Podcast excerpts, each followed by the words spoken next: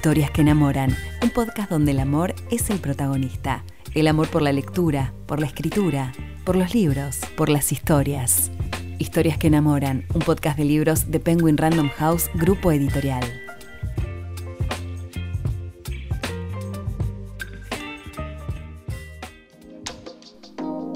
Mi nombre es Lucía, soy lectora, fanática de las historias y los libros y host de este podcast. En cada episodio vamos a estar conversando con otras y otros apasionados tanto por la lectura como por la escritura para conocer más acerca de las novelas que tanto nos transformaron. Considero muy importante acertar con la lectura para las vacaciones y por eso en este episodio junto a dos escritoras te vamos a hacer algunas recomendaciones para no cargar libros de más o para viajar leyendo si este verano te quedas.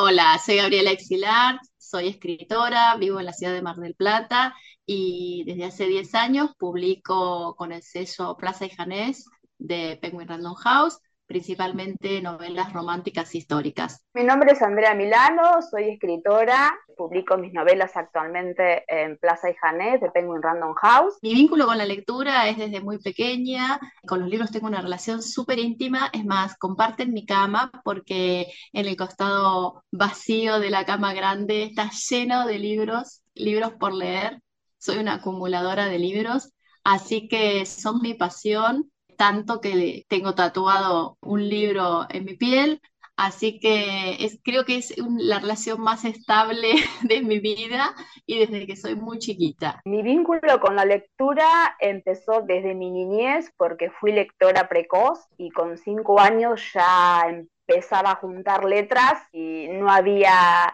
libro en casa que no terminara cayendo en mis manos, ¿no? Así que digamos que el vínculo que tengo con los libros es muy fuerte y ya lleva varios años. Bien, ¿cómo eligen los libros para el verano? Si eligen, no sé, un libro que, que las haga viajar, un libro que las haga ver la cotidianidad de otra manera. En realidad no suelo elegir lecturas especiales para, para el verano porque no soy eh, lectora estacionaria, ¿no? Digamos que yo leo eh, en invierno, en verano, en primavera y en otoño igual siempre.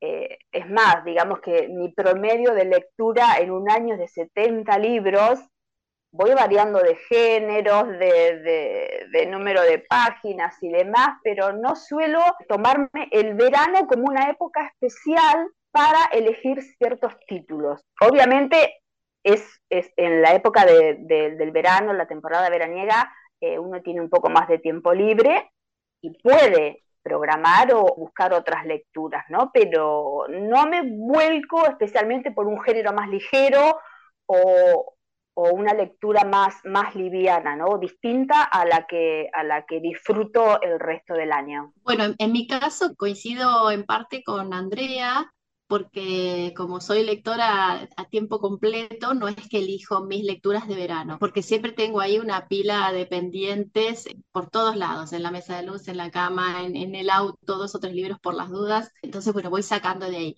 Pero sí, quizás como en verano tengo más tiempo y leo también en otro ámbito, en vez de elegir lecturas quizás más liviana, voy por el camino contrario, ¿no? Elijo por ahí cosas que me hagan pensar o que me generen algún tipo de esfuerzo, o si tengo que estudiar algún tema en particular, prefiero hacerlo en el verano, porque bueno, tengo más tiempo para dedicarle a la lectura. Quizás durante el invierno uno lee un capítulo a la noche y estás cansado, entonces se lee menos. Y en verano, al haber más tiempo, quizás puedo leer una hora, entonces ahí puedo tomar apuntes. Si quiero incursionar en determinado tema, bueno, aprovecho el verano para ese tipo de lectura. Mencionábamos esto del tiempo, de, bueno, el verano como la estación en la que por ahí tenemos más tiempo y quizás puede ser un momento ideal para, para leer sagas completas y también clásicos de la literatura Quería saber si alguna vez lo hicieron, si aprovecharon el verano para una saga o un clásico.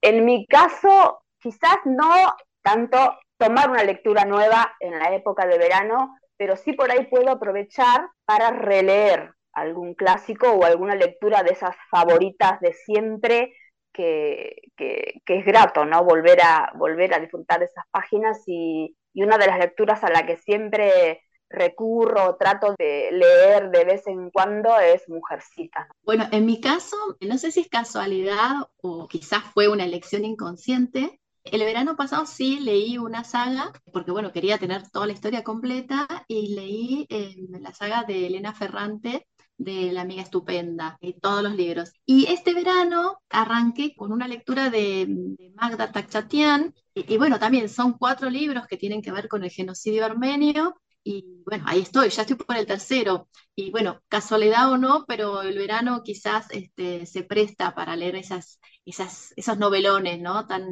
tan largos y bueno, para no cortarlos. Así que ahora estoy con la saga de Magda Taxatian. Ustedes mencionaban que por ahí leen de todo en el verano, pero es cierto que, generalmente se opta por títulos más entretenidos, con tramas más dinámicas, que no sean demasiado eh, pesados. ¿Tienen alguna recomendación de este estilo para hacernos? Sí, bueno, yo como autora, porque además de histórica publico policial, el año pasado descubrí una saga del autor Richard Osman el primer título es El Club del Crimen de los Jueves, y es una novela policial pero con muchos tintes de humor, porque nos presenta a un grupo de ancianos que viven en una residencia, que se reúnen todos los jueves precisamente para resolver un crimen ficticio y obviamente eh, terminan convirtiéndose en detectives aficionados, ¿no? Y resolviendo el misterio que, que plantea eh, el autor en, el libro. Es la primera entrega de una saga, creo que ya hay dos títulos más para, para leer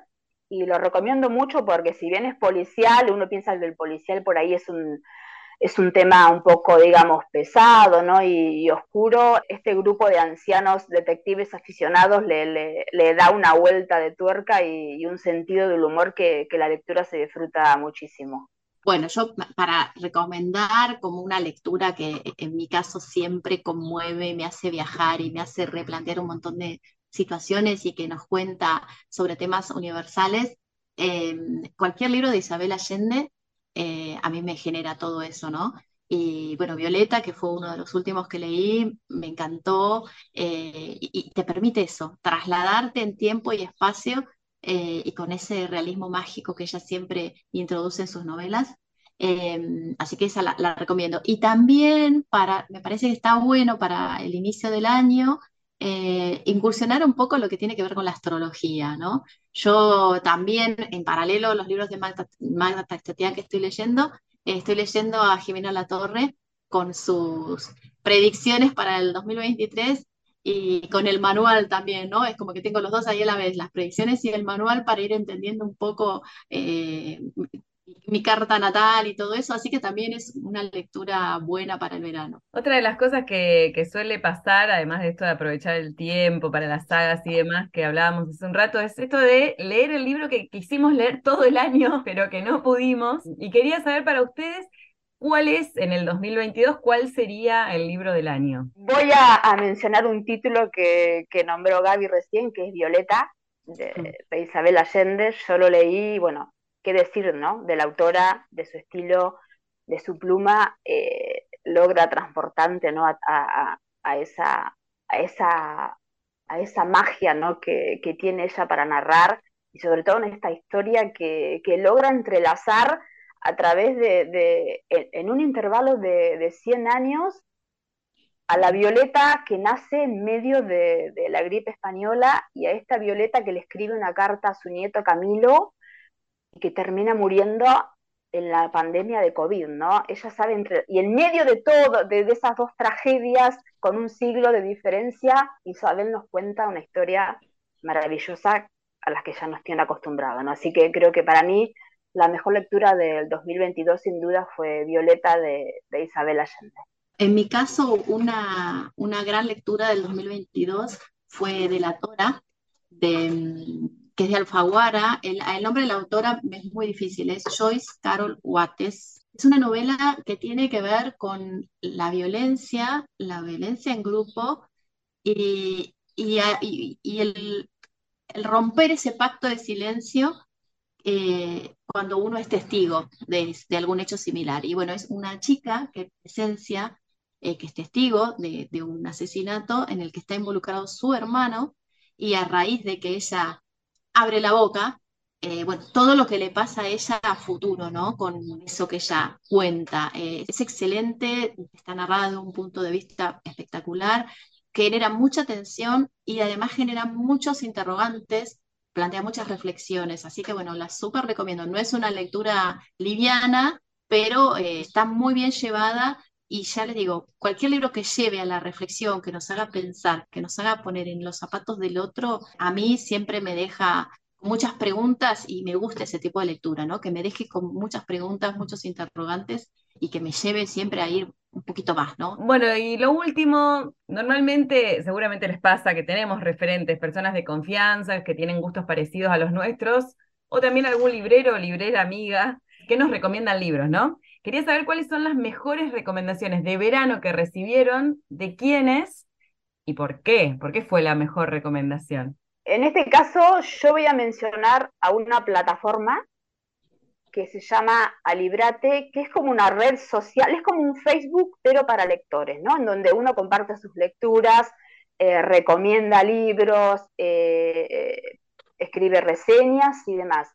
Eh, gracias a esta gran, porque es una gran, una gran comunidad de lectores de toda Latinoamérica, de, Europa, sobre todo de los países de habla hispana, yo, por ejemplo, descubrí la literatura japonesa, una literatura que jamás me había llamado la atención, no conocía eh, autores de esa nacionalidad, y gracias a la recomendación de una de las lectoras, que se llama Maren, me topé con Kawaguchi, y su primera novela, que es Antes de que se enfríe el café, ¿no? que salió creo que editada este año, hace muy poquito. Es una novela preciosa, preciosa, preciosa, en donde un grupo de personajes tiene la posibilidad de sentarse a tomar un café y de volver al pasado, y se arriesgan a volver a ese pasado a unas sabiendas de que no van a poder cambiar ni el presente ni el futuro. La verdad que es una lectura hermosa, la disfruté mucho, eh, es un mundo que no conocía y que ahora empecé a, leer mucho más literatura japonesa y hay autores maravillosos, es una prosa distinta, ágil, profunda, realmente la recomiendo y estoy esperando ansiosa que, siga la, la, saga porque sé que dentro de poquito va a salir la segunda novela, así que seguramente también la voy a comprar y recomiendo mucho. Antes de que se enfríe el café, de Bueno, en mi caso, mis recomendaciones vienen por dos vías. Una de una amiga librera, que es eh, Virginia Palacesi, de la ciudad de Lobos, que es la dueña de la librería El Guardián. Y el otro es un programa que escucho por Spotify, que conduce Inde Pomeraniec, que se llama Vidas Prestadas. Y esa entrevista muchísimos autores de todo tipo, género, eh, es muy interesante porque ahí voy descubriendo autores y, voy anotando libros, esos libros que quiero leer. Y uno de los últimos que, recomendó y que escuché la entrevista y que me fascinó, me pareció súper interesante, eh, es Las Olvidadas de Cristina Mucci, que cuenta la historia de tres mujeres eh, íconos en, la historia, bueno, Marta Lynch, que les, digo, vayan, incursionen en su vida porque es una vida súper interesante. Silvina Bullrich y Beatriz Guido. Así que ese libro, Las Olvidadas, me abrió como otro mundo, si bien no es novela, cuenta la historia de estas mujeres fascinantes, intrigantes, disruptivas, ¿no? Así que bueno, de ese programa Vidas Prestadas yo voy sacando un montón de autores que quizás no conocía y, libros, ¿no? Libros para leer que, me llevan hacia otro lado, ¿no? Que, como que me sacan también un poco de lo que es siempre la, novela de la misma temática. Bueno, acá en este programa hay todo tipo de recomendaciones, géneros, autores contemporáneos, a veces también hay lectura de, ciertos clásicos, entonces, bueno, también traer un poquito los clásicos al presente eh, siempre es bienvenido. Historias que enamoran es un podcast de Penguin Random House, grupo editorial. Todos los libros que mencionamos en este episodio podés encontrarlos en penguinlibros.com.ar.